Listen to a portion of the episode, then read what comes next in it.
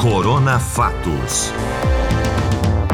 Uma produção do Canal Saúde, da Fundação Oswaldo Cruz.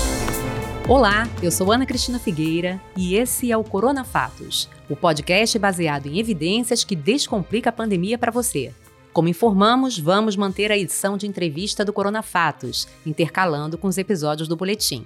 E hoje Recebemos para um bate-papo sobre divulgação científica e Covid a jornalista, pesquisadora da Fiocruz e coordenadora do Instituto Nacional da Comunicação Pública da Ciência e Tecnologia, Luísa Massarani. Oi, Luísa, obrigada por estar aqui com a gente, viu? Muito, muito obrigada. Seja bem-vinda. Oi, Ana. Oi, todo mundo. É um prazer imenso estar aqui hoje com vocês. Maravilha. A gente vai começar então tentando entender a área divulgação científica, né? Vamos começar do começo mesmo, né? Você pode explicar para a gente o que é divulgação científica para quem nos ouve e provavelmente não, não tem tanta familiaridade com o tema, é, e traçar um breve histórico dessa área até hoje? Olha, não existe, importante ter isso claro, não existe um consenso de uma definição é, do que, que significa divulgação científica. A gente até em 2016, a gente fez um levantamento é, bem é, extensivo de todos os artigos acadêmicos na área da divulgação científica, e um dos aspectos que a gente olhou era como é que se define divulgação científica. Não tem consenso, e muitas muitas vezes, inclusive, estudiosos importantes têm é, definições é, diferentes, inclusive os termos usados, às vezes, é, são diferentes, né? Então, divulgação científica, popularização da ciência, enfim, é uma é confuso. É, se, é, mas enfim, deixa eu tentar dar alguma, alguma, algum caminho, né? É a, o diálogo é, entre a ciência e a sociedade em que a gente discute aspectos diferenciados da ciência. Eu estou dizendo isso porque uma crítica que a gente tem muito é, profunda é, na, nos estudos da divulgação científica é quando a gente pensa na divulgação científica como transmissão de conteúdos científicos de uma de pessoas que sabem, no caso seriam os cientistas, para pessoas que não sabem, que seria as pessoas não cientistas. A gente questiona muito isso aí por uma série de razões que não cabe aqui a gente ficar é, aprofundando, já que é um programa de rádio, é um podcast, não é uma, uma aula nem nada, mas, é, enfim, é, em, em em poucas palavras, seria o diálogo sobre temas de ciência e tecnologia, digamos assim. E essa área, na verdade, a gente chama de área, a gente chama de campo. Como é que ela está hoje, assim? Porque ela tem, ela tem uma trajetória, né? Ela tem um caminho percorrido. Como é que hoje a divulgação científica ela se encontra? Então, a divulgação científica ela existe, na verdade, ela foi, foi surgindo em paralelo à própria criação da ciência, né? Desenvolvimento de criação, não, que também é uma palavra ruim, mas o próprio é, desenvolvimento da ciência, né?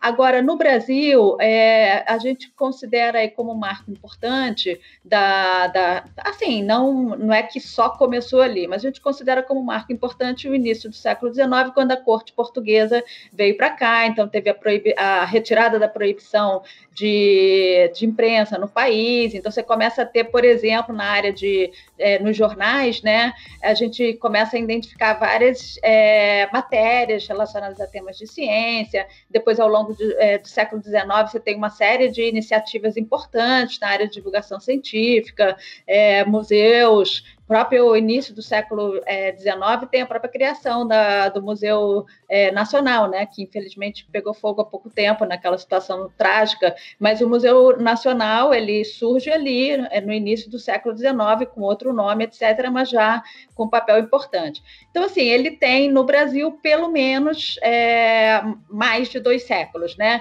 Agora, a, a área acadêmica de divulgação científica ela é muito mais recente no mundo.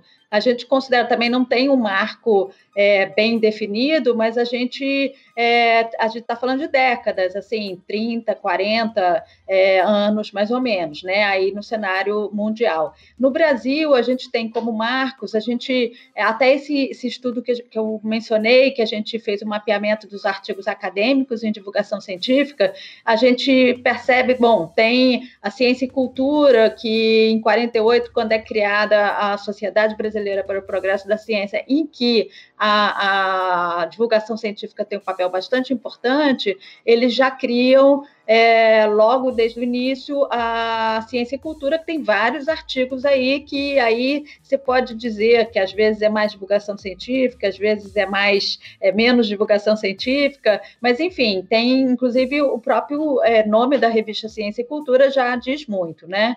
Mas é, a gente percebe que a partir aí, particularmente da década de 80, que começa a ter um desenvolvimento da pesquisa acadêmica em divulgação científica no Brasil.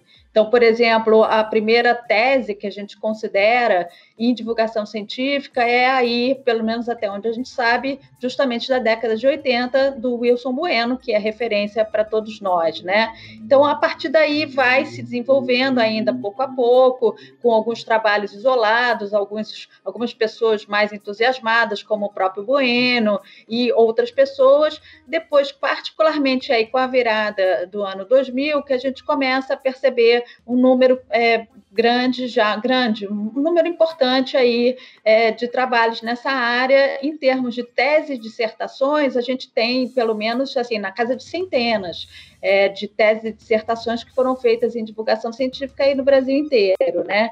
Em termos de formação, o primeiro mestrado ele aparece em Campinas, no Labjor, é, eu mestrado em divulgação científica, aí já no, acho que é 2013, e, é, desculpa, 2000 e, não sei, 2008, alguma coisa assim. E o nosso que aparece em, é, eu acho que é 2013 do LabJOR e o nosso da Casa de Oswaldo Cruz que a gente cria em 2016. Então, de fato, assim, do ponto de vista é, de, de, institucionalização, digamos assim, da pesquisa em divulgação científica, a gente está falando de uma história mais recente, mas de novo, não é também é, a gente tem outros programas que nos quais a gente tem desenvolvido teses e dissertações em divulgação científica, como eu mesma fiz. Agora, e você então? Pegando o gancho do, do, como você mesma fez, eu queria saber um pouquinho sobre a sua história. Você é divulgadora científica, é pesquisadora do campo, faz muita coisa nessa área, contribuiu muito desde longa data para desbravar essa área e tornar o que ela é hoje, né? Conta um pouquinho da sua trajetória, que você apostando nessa trajetória que você apostou nesse caminho da divulgação científica e um pouco também do seu trabalho hoje.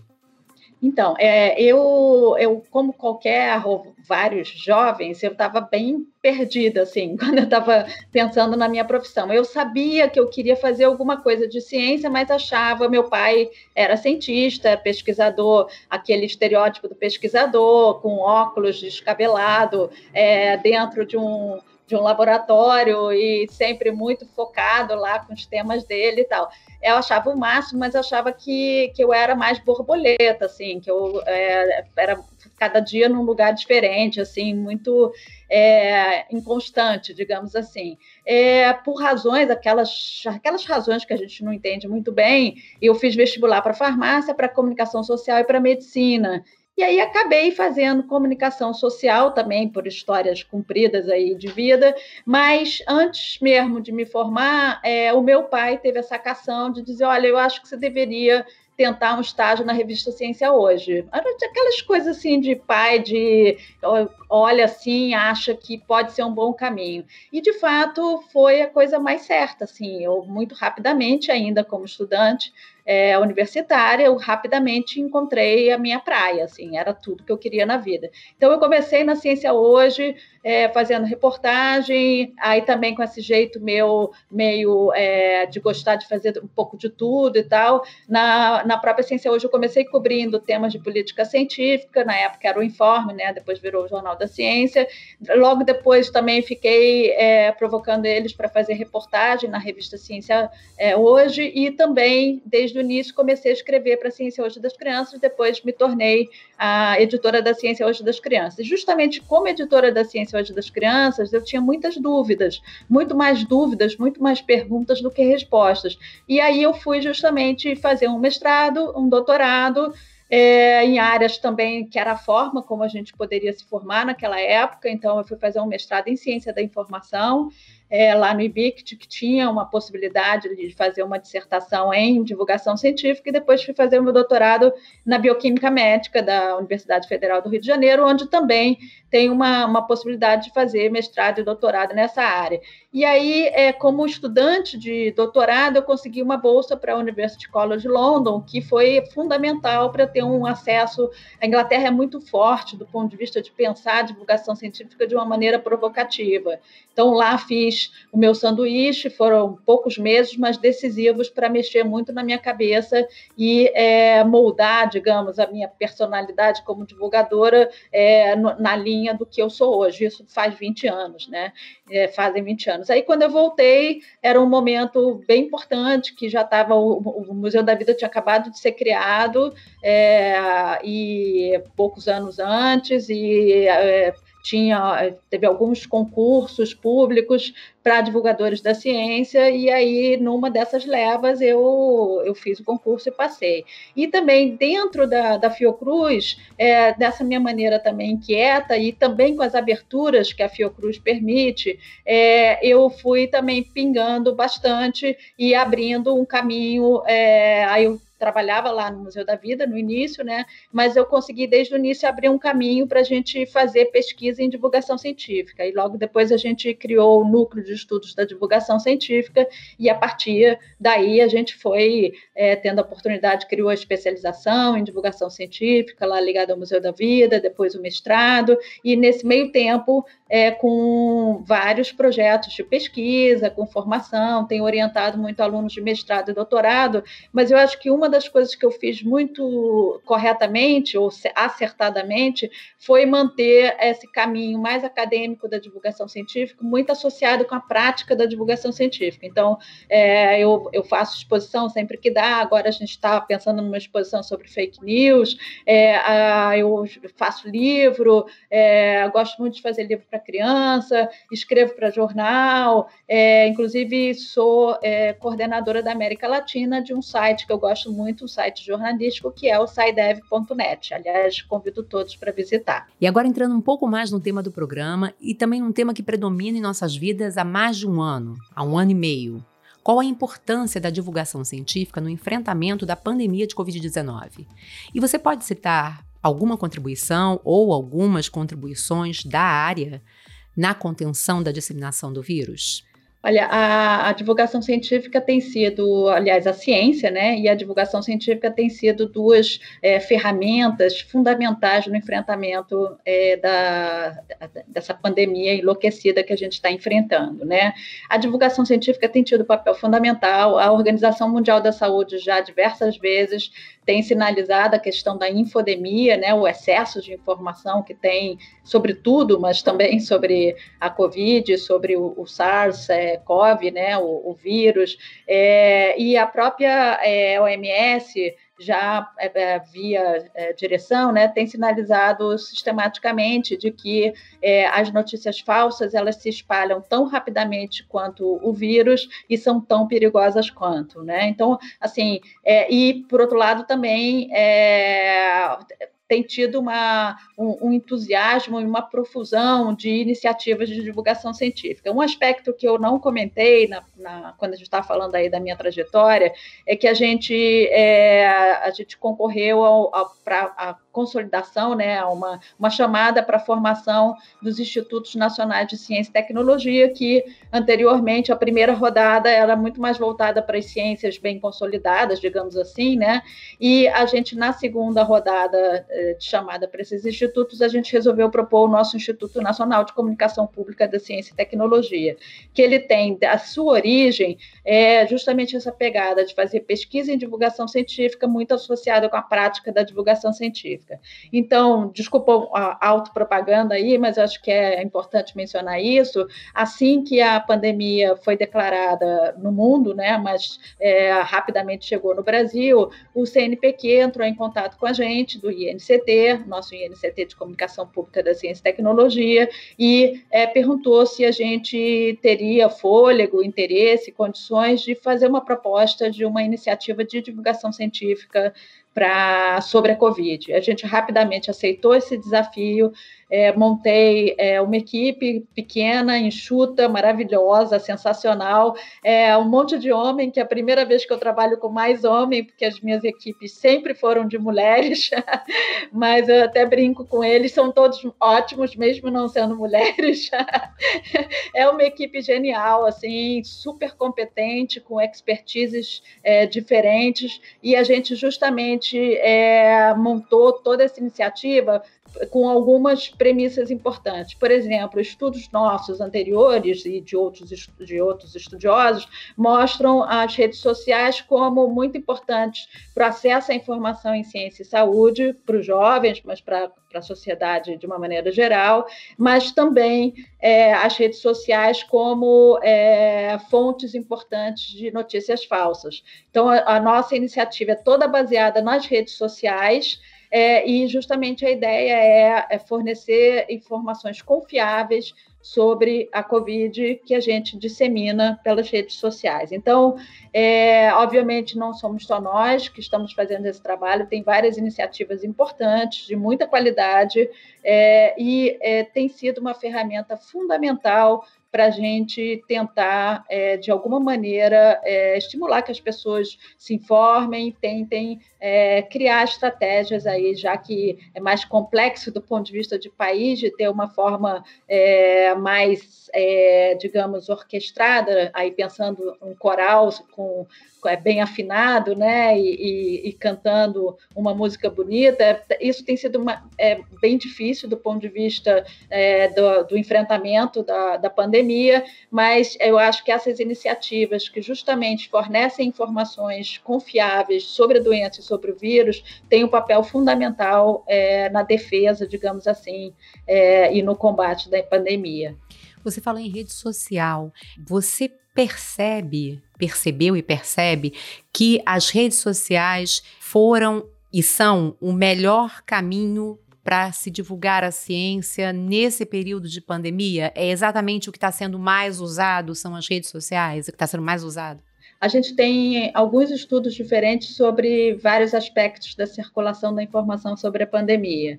É, então, respondendo a sua pergunta, sim e não.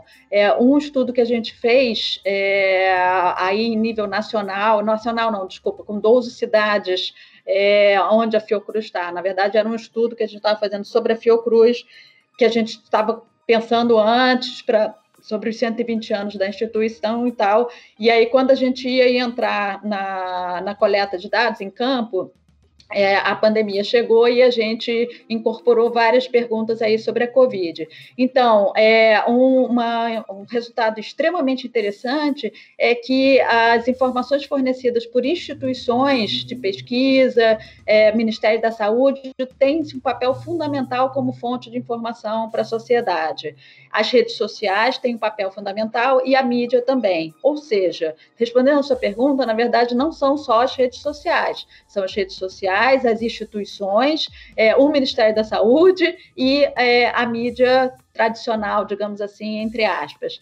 Todos os setores da informação, digamos assim, têm um papel fundamental e também uma responsabilidade imensa. Você percebeu nesse período da pandemia, né, que a gente ainda está vivendo, você percebeu mudança, uma mudança significativa, mudança creio que sim, mas de peso significativa no papel do divulgador científico?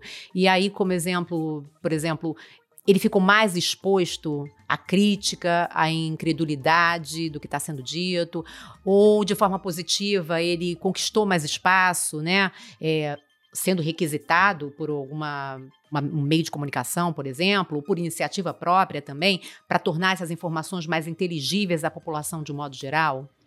Um aspecto importante da gente lembrar é que a divulgação científica, como qualquer outra atividade, ela não é homogênea. Né? assim como o jornalismo, a divulgação científica. Então, você tem é, profissionais e iniciativas muito diversas. Tem aquelas de baixa qualidade, aquelas de alta qualidade.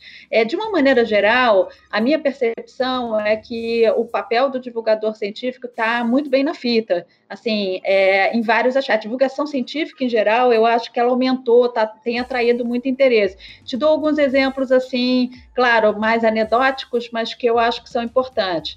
Por exemplo, no nosso curso lá, o nosso mestrado em divulgação científica, a gente teve um recorde de, de é, candidatos. A especialização em divulgação científica, eu não estou mais envolvida, né? Eu já, já saí há um certo tempo, mas também teve um recorde de. Aí estamos falando na casa de mais de uma centena, nos dois casos, de candidatos, né?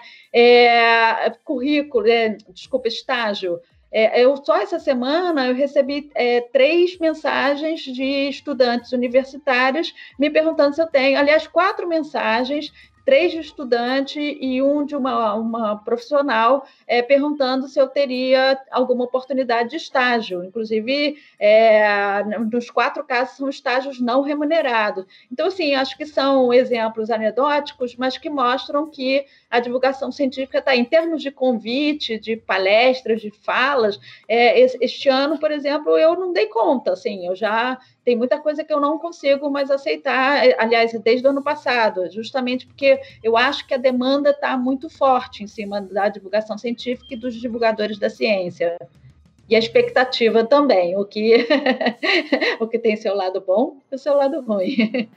Eu queria saber de você também na verdade, você já falou sobre essa questão da, da, das fake news, né, da desinformação, desse excesso de informação que acaba sendo até nocivo, né?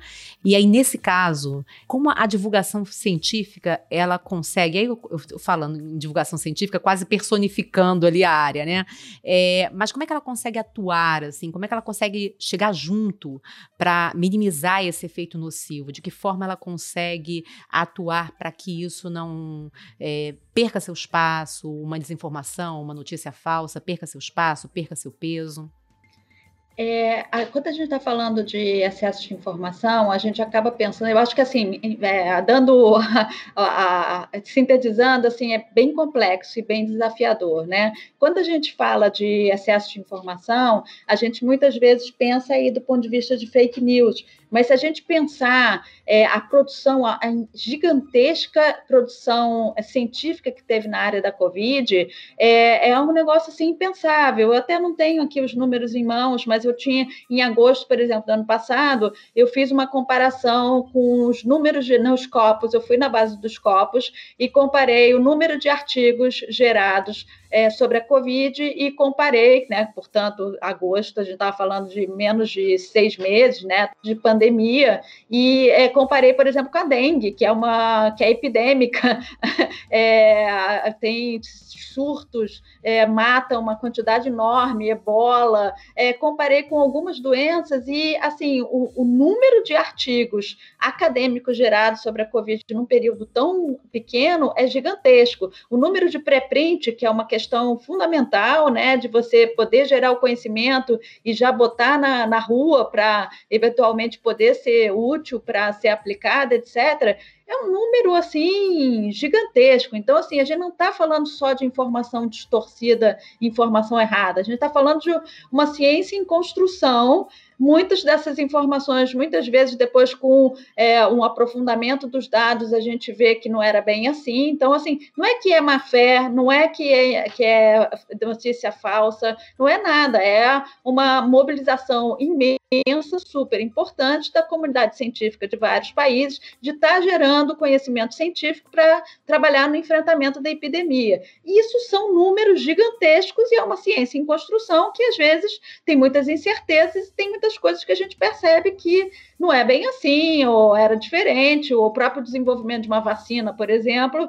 é, faz parte do próprio processo, você está desenvolvendo, e às vezes o resultado é que aquela vacina não é a ideal, não tem uma resposta melhor, tem outros caminhos. Então, são assim, teve um aceleramento, uma, uma aceleração do desenvolvimento da ciência, com todas as suas incertezas, os seus erros e acertos como parte normal do processo, que também são muito fortes. Então, assim, isso é como é que você lida como divulgador da ciência, como é que você coloca essas questões é, para a sociedade de uma maneira que também no momento em que é, é, não sei se é, se é bom a gente dizer as dúvidas que se tem, porque a gente tem que passar também mensagens muito certeiras precisa usar máscara.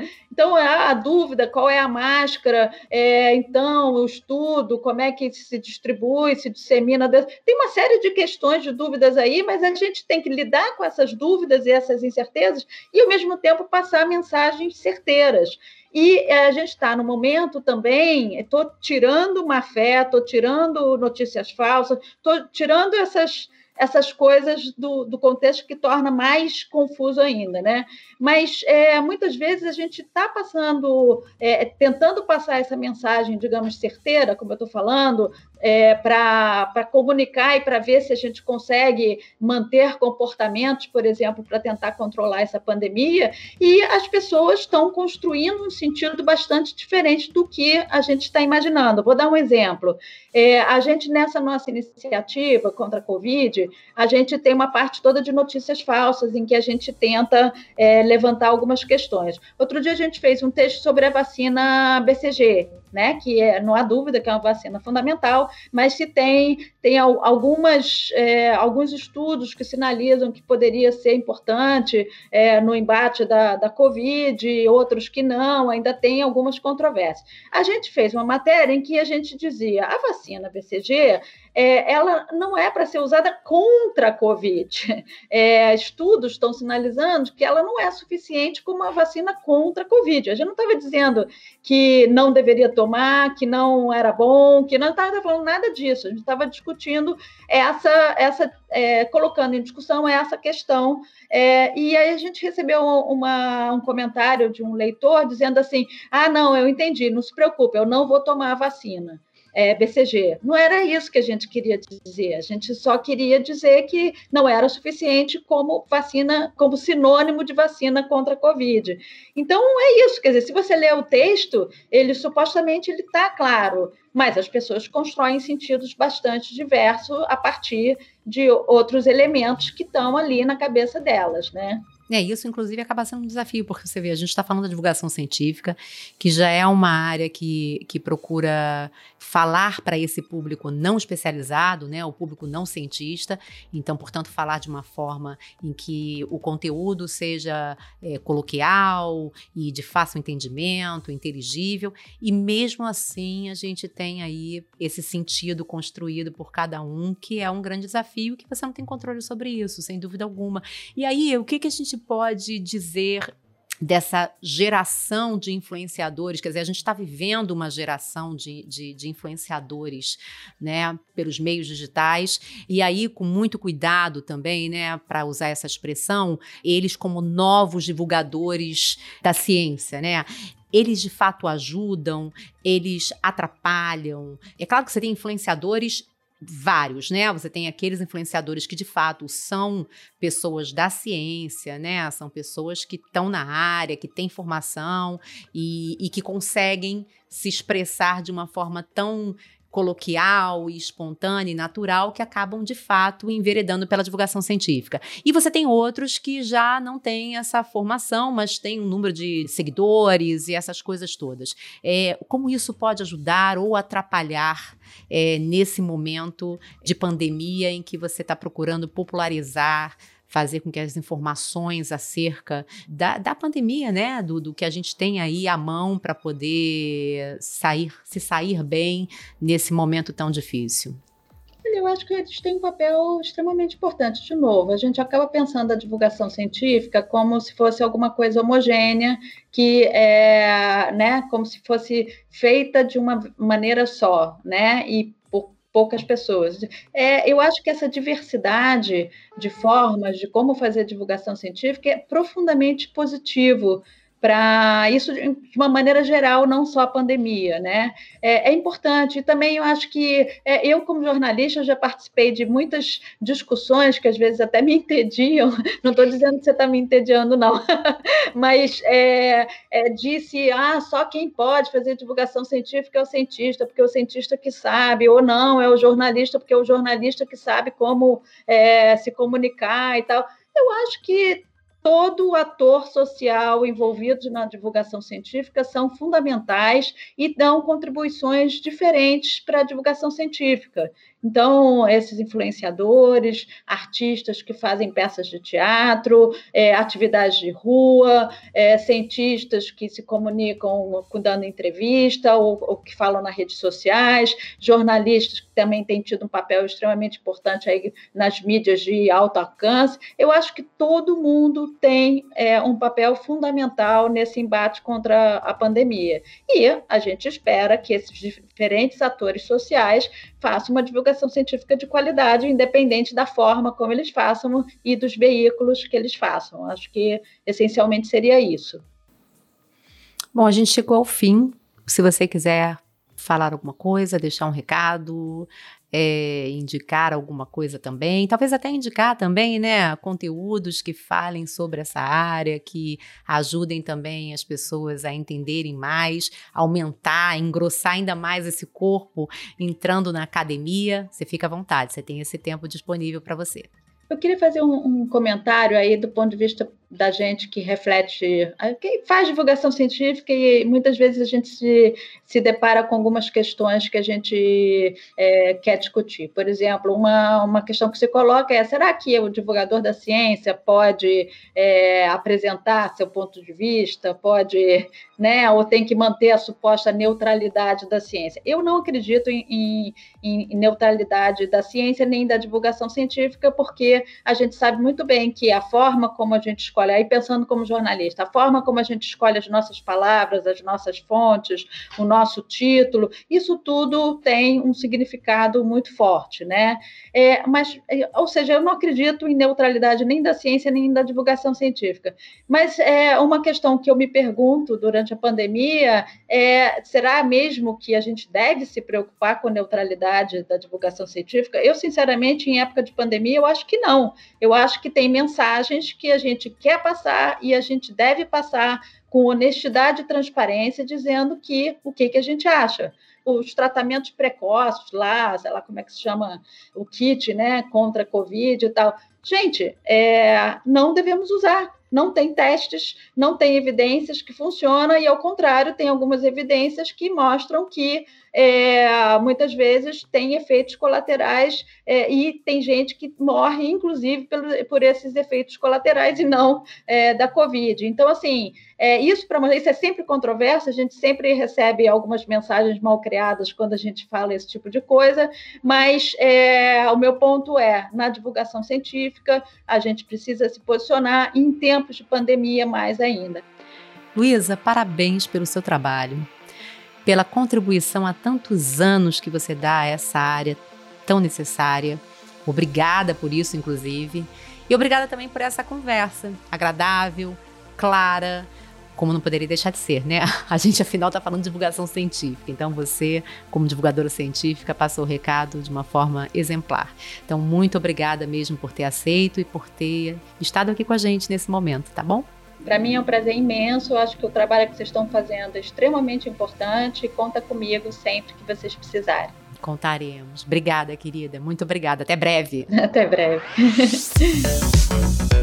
Esse foi o Corona Fatos dessa semana. Conheça os outros podcasts do canal nas seções Canal Saúde Podcasts e Histórias da Saúde do nosso site. Se quiser falar com a gente, você pode mandar e-mail para corona.fatos@fiocruz.br. E não deixe de acompanhar as redes sociais do Canal Saúde. No Twitter, no arroba Canal Saúde.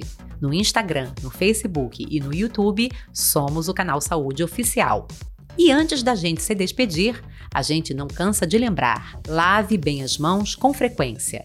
Se puder, fique em casa.